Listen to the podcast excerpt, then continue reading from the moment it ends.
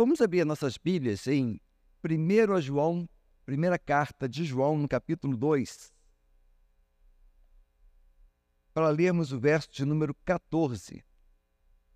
Primeira carta de João, verso, capítulo 2, verso 14. Nos diz assim a palavra do Senhor: Filhinhos, escrevi a vocês porque conhecem o Pai. Pais, escrevi vocês porque conhece aquele que existe desde o princípio. Jovem, escrevi a vocês porque são fortes e a palavra de Deus permanece em vocês e vocês já venceram o maligno. Pai, obrigado, Pai, por essa manhã, pela tua palavra, Pai. Ministra, Senhor, meu coração, o coração de cada um de nós, ó Pai, pelo poder do teu Espírito Santo, Pai. Nós nos entregamos a ti entregamos, Senhor, as nossas angústias, entregamos os nossos desafios, entregamos, ó Pai, aquilo que temos dentro do nosso coração para Ti, para que o Senhor venha nos renovar, meu Pai, o nosso coração e a nossa mente, ó Pai, para que possamos entender a Tua palavra, entender aquilo que Tu tem para cada um de nós, em nome de Jesus. Amém. Esse texto da primeira carta de João ele começa falando: Filhinhos, quem aqui é filho de Deus? Eu sou filho de Deus. Cada um de nós somos filhos. Essa carta foi escrita, esse versículo foi escrito para mim e para você. E ele nos fala de uma forma bem carinhosa, né? Ele não fala filhos, ele fala filhinhos. Quando nós falamos filhinhos, é uma forma amorosa, é uma forma carinhosa que, as, que os nossos pais nos chamam e Deus também nos chama. Ele nos chama com ternura, ele nos chama com amor. E nesse chamado, ele começa a dar uma advertência para nós. Primeiro, ele começa assim: Filhinhos, escrevi a vocês porque conhece o Pai. Quem é o filho que não conhece o Pai? São poucos, mas o nosso Pai eterno todos nós conhecemos quando nós o aceitamos como Senhor e Salvador da nossa vida. O nosso Pai Celestial, ele escreveu para nós. Escreveu para nós e nos dá algumas advertências que nós precisamos entender e ouvir para que nós possamos caminhar cada dia mais com o seu Jesus. Primeira coisa, como é que eu vou conhecer o meu pai? O meu pai, eu conheço ele pelo relacionamento. Mesma coisa na nossa família. Nós conhecemos nossas mães, conhecemos nossos pais, conhecemos nossos irmãos pelo relacionamento que nós temos diário com cada um deles. Ou com aquela pessoa que está ao nosso lado, cuidando e zelando da nossa vida. Que às vezes não é os nossos pais, mas que nos ama que nos dá afeto, que nos dá carinho, que nos dá amor, que nos dá a atenção necessária para a qual nós precisamos. Por quê? Eu falo assim, porque quando nós nascemos, nós somos um, um dos animais que mais depende de um outro, de um outro ser mais velho. Que tem animais que já nascem, e daqui a pouquinho já está andando, correndo. O ser humano não consegue fazer isso. É super dependente dos seus pais, da sua mãe, do seu pai, para que puder, para que venha a sobreviver, a viver, a crescer, a ser um adulto. E muitas, muitas vezes o que nós aprendemos é com um relacionamento diário. Os nossos usos e costumes, tem gente que gosta de feijoada, outro não gosta de feijoada, outro prefere um sarapatel, outro prefere um churrasco, Cada um de nós temos uma tendência e uma preferência. Por quê? Aquela comida que nós aprendemos a saborear quando criança é a comida que mais nos atrai, é a comida que mais nos chama a atenção. Às vezes outras pessoas não gostam, mas para você é aquele prato especial, é o que a sua mãe fazia na sua casa. Então, no relacionamento, nós vamos adquirindo hábitos e costumes que nós levamos para toda a nossa vida. Da mesma forma, com o nosso Pai Celestial, nós precisamos cultivar essa intimidade, precisamos cultivar essa amizade, esse carinho todos os dias. Por isso que ele fala que escrevi vocês porque você conhece aquele que existe desde o princípio.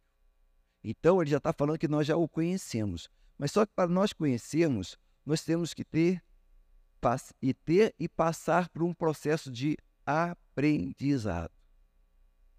Um dos maiores processos de aprendizado que nós temos chama-se oração. A oração quer dizer o quê? Diálogo. Como nós nos dialogamos com os nossos pais, com os nossos irmãos, com os nossos amigos, nós precisamos também dialogar com Deus. Não ser um monólogo, né? Muitas vezes nós aprendemos que orar é você se ajoelhar, falar, falar, falar, falar, falar, falar, falar. Cansou de falar com Deus? Levanta, vai embora. Né? Na hora que Deus vai te dar a resposta para o diálogo, você já está saindo. Não. O diálogo você fala, você espera, a outra pessoa fala contigo. Então, diálogo tem duas emissões, um receptor e o emissor, né? Então, Deus ele quer falar conosco. Deus muitas vezes ele vai falar no nosso íntimo, vai. Vai falar no nosso coração, vai. Mas a maioria das vezes, o nosso Deus vai nos falar através da palavra de Deus, através da Bíblia, que é a palavra de Deus. A Bíblia, ela não contém a palavra de Deus, ela é a palavra de Deus. Porque lá em Apocalipse fala que nenhum tio, nenhum acento, nada vai cair dessa palavra até que se cumpra tudo. Nela está escrito. E Deus vela pela sua palavra. E nós temos que ter esse, esse hábito de orar com Deus, ler a palavra de Deus. E não só ler, mas meditar, estudar a palavra de Deus. E nós, muitas vezes, nós somos meio preguiçosos, né? Ou totalmente preguiçosos, né? Nós não queremos ler, nós não queremos parar para que aquela palavra falou no meu coração. Não, nós queremos no automático, né? Queremos igual forno micro-ondas, né? Apertou o botão ali, instantaneamente esquentou, já temos tudo. Mas não é assim a nossa vida diária. Nós precisamos muitas vezes debruçar sobre um texto, ler, reler, ver o contexto, ver a história por trás, ver tudo isso aí para a gente começar a entender o que, que Deus quer falar aos nossos corações. Muitas vezes Deus vai usar os nossos irmãos mais velhos, os nossos líderes, os nossos pastores, para que possa estar nos orientando para a nossa vida, para que a gente possa entender o que a palavra de Deus ela está nos dizendo naquele momento. É um exercício que nós temos que fazer. É um exercício que, como aquelas pessoas que gostam para academia, né? Tem gente que está indo todos os dias para academia, vai lá malhar os músculos que necessitam para ficar ele, mais, é, mais fortes e tudo, né? E nós também, na nossa vida diária, nós precisamos e temos a necessidade de ter essa comunhão com Deus, de orar, se derramar na presença de Deus e também de ouvir Deus através da palavra. Hoje, graças a Deus, nós temos a tecnologia a nosso favor também, tá? Que nós temos a Bíblia de forma impressa, nós temos a Bíblia de forma digital e temos a Bíblia de forma audível. Você pode ouvir a Bíblia. Ah, estou com preguiça, estou cansado, não estou querendo ler. Então, coloca um fonezinho no ouvido, ou não, né? Bota uma caixa de som bem alto, né? Liga lá e começa a ouvir a palavra de Deus começa a deixar que a palavra de Deus ela entre na sua mente e no seu coração. Graças a Deus por essa tecnologia. Mas tem pessoas que preferem mais é ler. Tem pessoas que gostam, pega a Bíblia, lê, rabisca a Bíblia, grifa a Bíblia, os versículos, alguns de amarelo, outros de azul, outros escrevem do lado. Graças a Deus, porque cada um de nós temos uma forma de memorizar, uma forma de aprender. E nós temos esses recursos a, a nossa vez, a nossa frente. E outra coisa importante, Quando nós fazemos isso tudo, estamos andando com o Senhor, caminhando, sabendo a vontade dele para a minha vida, sabendo a vontade dele para a igreja, sabendo a vontade dele para o povo de Deus, nós vamos ficar, sabe como? Tranquilo. Vamos ficar, como dizem muitas pessoas aí, zei, sabe? Bem tranquilo, bem suave. Por quê? As nossas preocupações, as nossas ansiedades, os nossos problemas, nós compartilhamos com o nosso pai. Pai, você sabe que lá no meu trabalho está difícil. Está vendo a, a luta que eu estou passando? Pai, está vendo a luta que eu estou tendo lá em casa? Olha que dificuldade que eu estou tendo lá com meu esposo, com a minha esposa, a dificuldade que eu estou tendo com meu filho. Nós estamos colocando diante dele as dificuldades. E nós enumeramos essa dificuldade também. Muitas vezes o filho é incompreensível, muitas vezes o filho é brigão, muitas vezes a gente coloca isso diante de Deus e espera Deus agir. Temos que aguardar Deus agir, porque em Filipenses 4, 6, ele diz assim: Não andeis ansiosos de coisa alguma. Em tudo, porém, seja conhecida diante de Deus as vossas petições, pelas orações, pela súplica e com ações de graça. Então, se eu não conheço a palavra de Deus, eu não vou colocar diante de Deus que as minhas súplicas, as minhas ações de graças e vou começar a andar ansioso. Por quê? Muitas vezes nós andamos ansiosos, porque nós não confiamos em Deus. E outra vez, nós não aguardamos o tempo de Deus na nossa vida. Como nós somos uma geração fast food, né? Geração do micro-ondas, chega ali, apertou o botão, já saiu o alimento, né? Chega lá, pegou, já comeu. Nós queremos que, que Deus resolva tudo ontem, nem, nem hoje, é ontem, né? O problema chegou hoje, mas Deus tinha que ter resolvido ele ontem, para que hoje passasse tranquilo. Mas não é assim na nossa vida. E tem momentos que nós vamos passar por lutas, por desafios grandes, para nós possamos aprender a confiar, a esperar em nosso Deus que dá a solução de todas essas coisas. E às vezes, aquele momento, estamos passando por tanta luta, por tanta dificuldade. Não é porque nós estamos com dificuldade, não. É para que as pessoas que estão ao nosso lado vejam a nossa atitude e glorifique ao nosso Pai que está no céu. Fala, puxa, pastor Tamioso passou por essa dificuldade, eu também posso passar. Eu também posso passar, porque ele é um ser humano igual a mim. Ele está sujeito às mesmas coisas que eu estou. Ele superou, por que, que eu não posso superar? Eu vou confiar, eu vou esperar, eu vou me derramar na presença de Deus e pedindo a Ele que me dê sabedoria inteligência todos os dias, para que eu possa aguardar o tempo de Deus na minha vida. Isso aconteceu com Davi, aconteceu com os homens de Deus, com o apóstolo Paulo. Todos nós passamos por lutas, passamos por adversidades, mas nós temos que nos derramar diante de Deus. Porque muitas vezes, dentro do nosso coração, começa a brotar algumas coisas que não agradam a Deus como eu te falei, pela ansiedade, né? Começa a vir, às vezes, uma amargura, que alguém falou algumas coisas que nós ficamos guardando aqui no nosso coração, começa a ter aquela mágoa, né? Aquele rancor começa a brotar, né? E muitas vezes até pecados mesmo que nós cometemos involuntariamente, porque quando nós estamos em Cristo, nós não pecamos constantemente. O pecado é um acidente na nossa vida. E se nós pecamos, vamos, Senhor, pequei vai acender aquela luzinha dentro lá do coração, né? Pim, né? Aquela campainha, ei, vacilou. Meia volta, vamos pedir perdão ao Senhor Jesus, vamos confessar e ele começa a trazer uma paz. Porque quando nós deixamos esse sentimento de tristeza, amargura, rancor e pecado no nosso coração, nós ficamos ansiosos, nós ficamos muitas vezes até desesperados, né? como o profeta Davi falou, né? Enquanto eu calei os meus pecados, os meus ossos se envelheceram mim.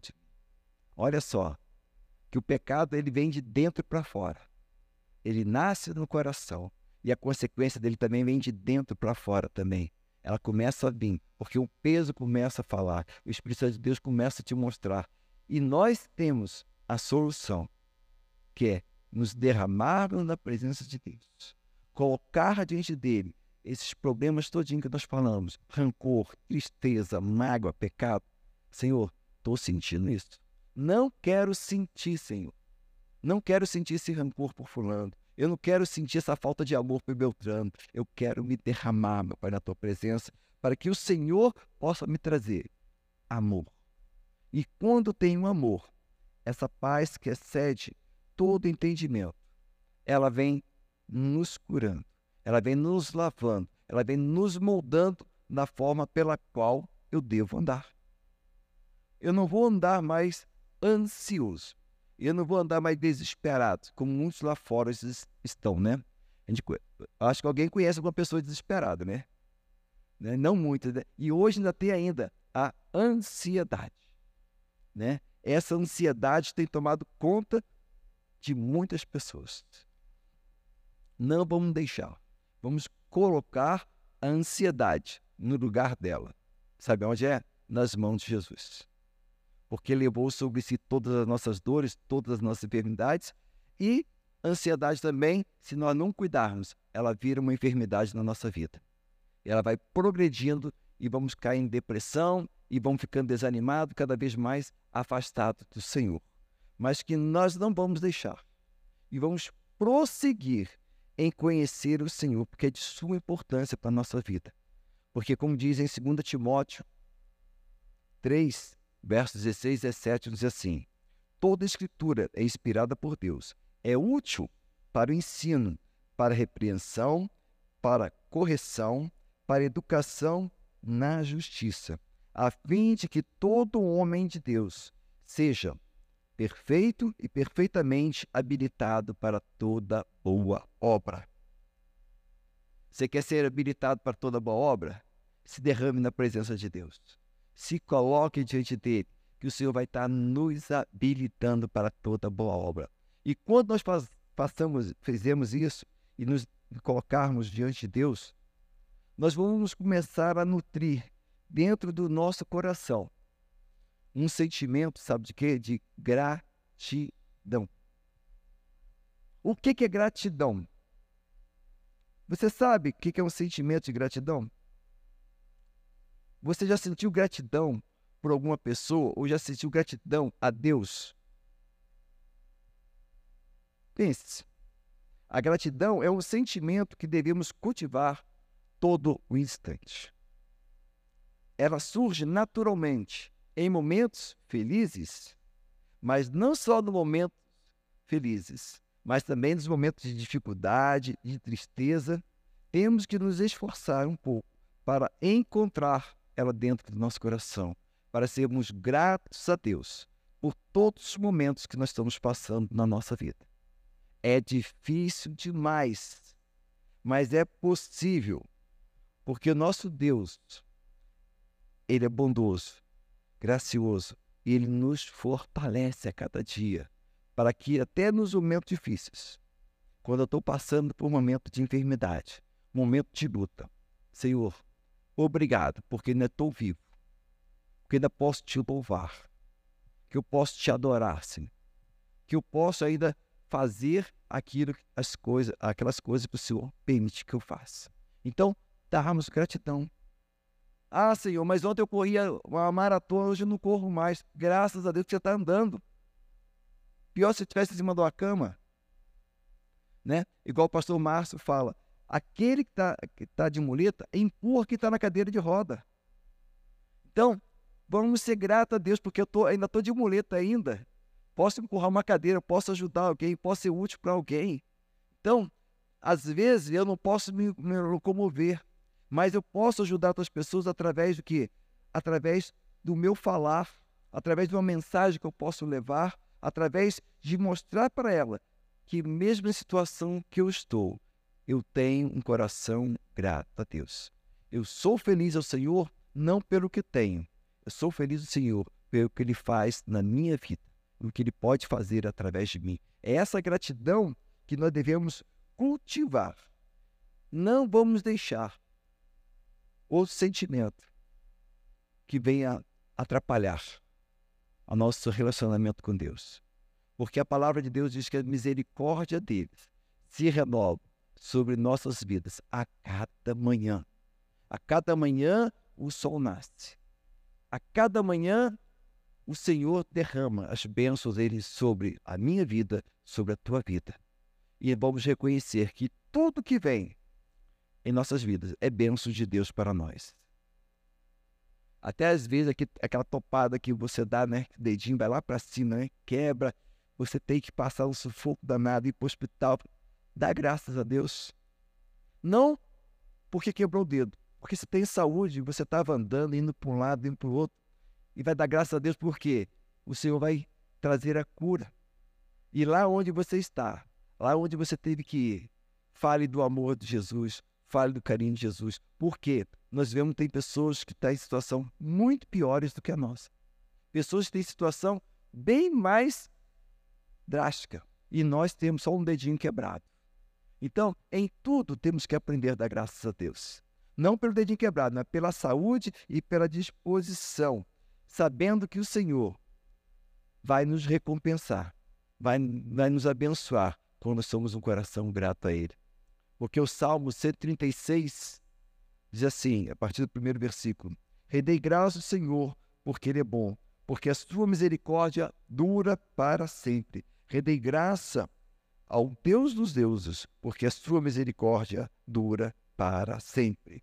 Então, a misericórdia de Deus não só se renova a cada manhã, mas ela dura para sempre nas nossas vidas.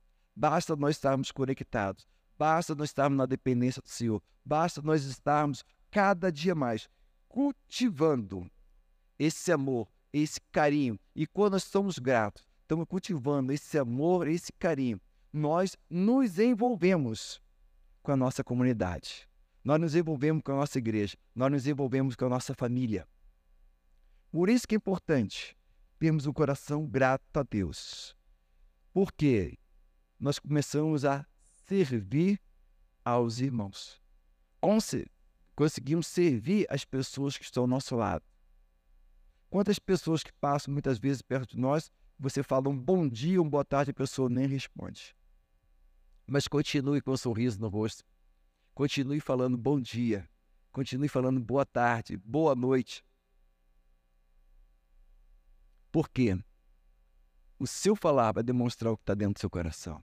Porque o seu falar pode influenciar e pode transformar uma vida para sempre. Igual o testemunho de uma senhora, eu não a conheci, mas que o meu sogro contava, que ela foi salva simplesmente por uma palavrinha que ela ouviu. Ela estava tão desesperada, querendo se suicidar, querendo dar cabo da vida dela, que ela foi para uma ponte e queria se jogar da ponte. Ela falou: Vou me jogar da ponte quando ninguém está me vendo. Quando ela chegou no meio da ponte, viu alguém, ela ficava parada lá no meio da ponte, andando para um lado, para outro, olhando a, olhando a paisagem, sabe? Doida para pular, mas não queria que ninguém visse ela naquele momento. Daqui a pouco surgiu um homem de um lado, surgiu outro homem do outro lado. Meu Deus, para de passar gente aqui, estar tá lá, né? Quando essas duas, esses dois irmãos chegaram pertinho dela, bem, um falou, a paz do Senhor, a paz do Senhor, e seguiram o caminho. Essa mulher foi tocada pela paz do Senhor. Por quê? Ela estava tão desesperada. Falou, gente, que paz é essa? Que esses homens estão transmitindo que eu não tenho essa paz. E ela foi procurar saber, foi atrás, foi para uma igreja, se converteu, mudou de atitude. Por quê? Ela ouviu simplesmente um falar, a paz do Senhor. O outro respondeu a paz, Senhor. O que ela precisava ouvir naquele momento era paz, sentir paz. Ao, ao esses irmãos, ao falarem essa paz, tocou o coração dela de uma tal forma que ela mudou a atitude de não suicidar e foi procurar uma igreja e aceitou Jesus, se converteu, tornou-se uma bênção. Assim tem que ser a nossa vida. Em todo momento, servindo a comunidade, até mesmo com a paz do Senhor, até mesmo com bom dia, boa tarde, e aí, tudo bem, com um sorriso nos lábios. Porque um coração alegre, ele formosura o rosto. Nós temos um sorriso, não é porque tudo me vai bem, como diz o, o corinho, né? Essa paz que eu sinto em minha alma não é porque tudo em mim vai bem. É pelo amor de Deus que me constrange. É pelo amor de Deus que me traz alegria. Porque a alegria, ela brota dentro de um coração, não de sentimentos. Que nós não vamos deixar nos levar por sentimentos, mas da palavra de Deus, que diz que eu sou mais do que vencedor. A palavra de Deus diz que eu sou alegre porque Cristo me ama. Assim tem que ser a nossa vida. E quando nós nos envolvemos em comunidade, é assim que nós vamos viver. Esse amor e essa família vai crescendo, porque é o Senhor que faz. Porque em Hebreus 10, 24, 25 diz assim: Considerando-nos também uns aos outros, para nos estimularmos ao amor e às boas obras não deixemos congregar, como é costume de alguns. Antes façamos administrações, e a tanto mais quando vedes que o dia se aproxima. Por isso que é importante nós considerarmos uns aos outros em amor de Jesus. Porque não é o meu amor, é o amor de Jesus fluindo através da minha vida que eu vou me fortalecer.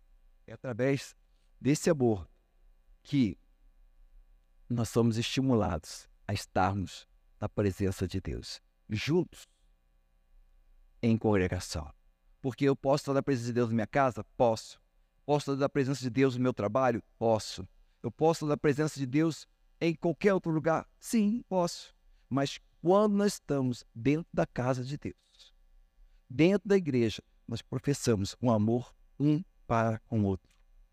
Assim, a multiforme graça de Deus, ela começa a manifestar no nosso meio. Porque uns têm salmos, outros têm hinos, outro tem dom de cura, outro tem de profecia. É nesse mover que o Senhor vai fazer. É nesse mover que o amor de Deus vai crescer e vai multiplicar nas nossas vidas. Porque quando eu vejo um irmão feliz. Quando eu vejo um irmão alegre, ah, eu também posso ser alegre, também posso ser feliz. Por quê? O amor de Deus está fluindo. E quando as pessoas entrarem por aquela porta, vê que aqui tem um povo diferente, um povo que ama, que ajuda uns aos outros. Assim, a igreja vai crescendo. Assim nós vamos crescendo rumo ao céu, rumo às mansões celestiais que o Senhor tem preparado para nós. Já preparou para nós, né? Antes da fundação do mundo. Porque quando estamos em família, nós temos um coração grato e nós queremos servir uns aos outros. Porque quando os discípulos perguntaram a Jesus, quem é o maior no reino dos céus? Jesus falou, aquele que serve. Quer ser maior? Serve. Se doa. Faça aquilo que o Senhor colocou para você fazer. Porque cada um de nós temos um chamado. Cada um de nós, Deus nos deu um propósito. Vamos fazer da melhor forma possível. Ah, mas fulano consegue fazer o dele aqui em cima. Mas eu só consigo fazer aqui. Ué, esse é o seu melhor? Dê o seu melhor. Porque Deus não quer saber se você vai fazer aqui. Ele quer saber que você faça o seu melhor com aquilo que você tem nas suas mãos. Se o seu melhor é cinco, dê cinco. Se o seu melhor é dois, dá dois. Porque quando o Senhor entregou os talentos na mão daqueles servos, ele deu segundo a capacidade de cada um. Porque Deus ele vai nos dar segundo a nossa capacidade, segundo o nosso dispor de fazer e de crescer. Assim, o corpo de Cristo cresce. Assim, o amor vai fluindo. Assim, nós vamos nos fortalecendo uns aos outros que, como diz, né, juntos somos mais fortes. Juntos nós vamos vencer, porque a luta não é minha, a luta é nossa. A vitória não é minha, a vitória é nossa. É assim que o Senhor diz. Assim o Senhor faz. Em Efésios 4, 32, ele diz assim: Antes sedes uns para com os outros, benignos, compassivos, perdoando-vos uns aos outros, como também Deus em Cristo nos perdoou. Olha, quando nós estamos em amor, quando estamos vivendo em comunidade, temos que ser benignos, temos que ser compassivos, temos que ser perdoadores. E o nosso Deus é aquele que nos fortalece, que nos ajuda, que nos pega pela mão e nos leva no caminho pelo qual ele trilhou para nós. Para isso, eu tenho que deixar. Para isso, eu tenho que abrir mão das minhas vontades, abrir mão dos meus desejos. Que muitas vezes a vontade de ser humano é outra, né? não é de amar, né? É de empurrar para longe, sai daqui, vai para lá. Não, eu tenho que amar. Eu tenho que ser suporte para que o outro também sinta esse amor de Deus fluir. É uma luta que nós devemos travar todos os dias. Porque o velho homem, ele está lá dentro, né? Como Agostinho, uma das frases dele, né, o apóstolo Agostinho falou, né, que que o velho homem, ele achou que tinha matado quando ele se batizou, né? Ele descobriu quando ele levantou do batismo, o velho homem estava lá dentro ainda. E toda manhã esse velho homem quer se levantar. Toda manhã esse, esse velho homem quer se colocar no lugar que não é dele, mas que o lugar do Espírito Santo de Deus dentro dos nossos corações tenha a primazia. Se ele não tiver a primazia, o velho homem vai surgir. Mas se ele tem a primazia, nós vamos agir com misericórdia, nós vamos agir com amor, nós vamos agir com carinho que excede todas as circunstâncias. Porque em Josué 1,8 ele diz assim: Não cesse de falar desse livro da lei. Medita nele dia e noite, para que tenhas cuidado de fazer segundo tudo nele está escrito. Então fará prosperar o teu caminho e serás bem-sucedido. Ele continua no verso 9: Não te mandei eu ser forte e corajoso, não te espantes, nem te nem te espantes e nem não temas, porque o Senhor teu Deus é contigo por onde quer que andares. Então, não te espantes. Não vamos ficar temerosos com as circunstâncias, mas vamos confiar num Deus que supre todas as nossas necessidades em Cristo Jesus. Porque nesse momento que Josué estava passando aqui, imagina, você de no decorrer da vida você foi preparado. Ele seguia Moisés, caminhava com Moisés, mas quem era o líder era Moisés, ele era só o ajudante. Deus recolhe Moisés, ele está à frente de um povo, frente de mais de 3 milhões de pessoas ali, com a missão de tomar posse da terra prometida. E o Senhor fala para ele: medite nesse livro, dia e noite, para que tenhas cuidado de fazer, segundo tudo nele está escrito. Então fará prosperar o teu caminho e será bem sucedido. E continua ainda: Não te mandei eu ser forte, corajoso, não temas, nem te espantes, porque eu sou teu Deus contigo por onde quer que andares. Assim tem que ser a nossa confiança, como Josué teve. Confiança e confiar no Senhor, esperar no Senhor, saber o que fazer consultando o Senhor. E quando nós consultamos o Senhor, o Senhor fala: diz ao povo que marche. Assim o povo foi. Atravessou o Rio Jordão a pé enxuto. O Rio Jordão estava na época das, das degelo, na primavera, né? Que as montanhas estavam degelando, estava de moita a moita, como diz, né? Estava de ribanceira a ribanceira, estava no período mais cheio. Deus fez a água parar. Deus não foi a primeira barragem, né? Que temos conhecimento, foi Deus que fez, né? Deus parou a água de correr, as águas se montuaram para cima, como a Bíblia diz, né? E o povo de Deus passou a pé enxuto. Por quê? Um homem de Deus que confiou no Senhor, aguardou no Senhor e assumiu aquela responsabilidade que o Senhor lhe deu. E nós temos que assumir a nossa responsabilidade. Sabe de quê? Sermos adoradores, serem homens e mulheres íntegros na presença de Deus, Assim o Senhor vai nos fazer andar altaneiramente, né?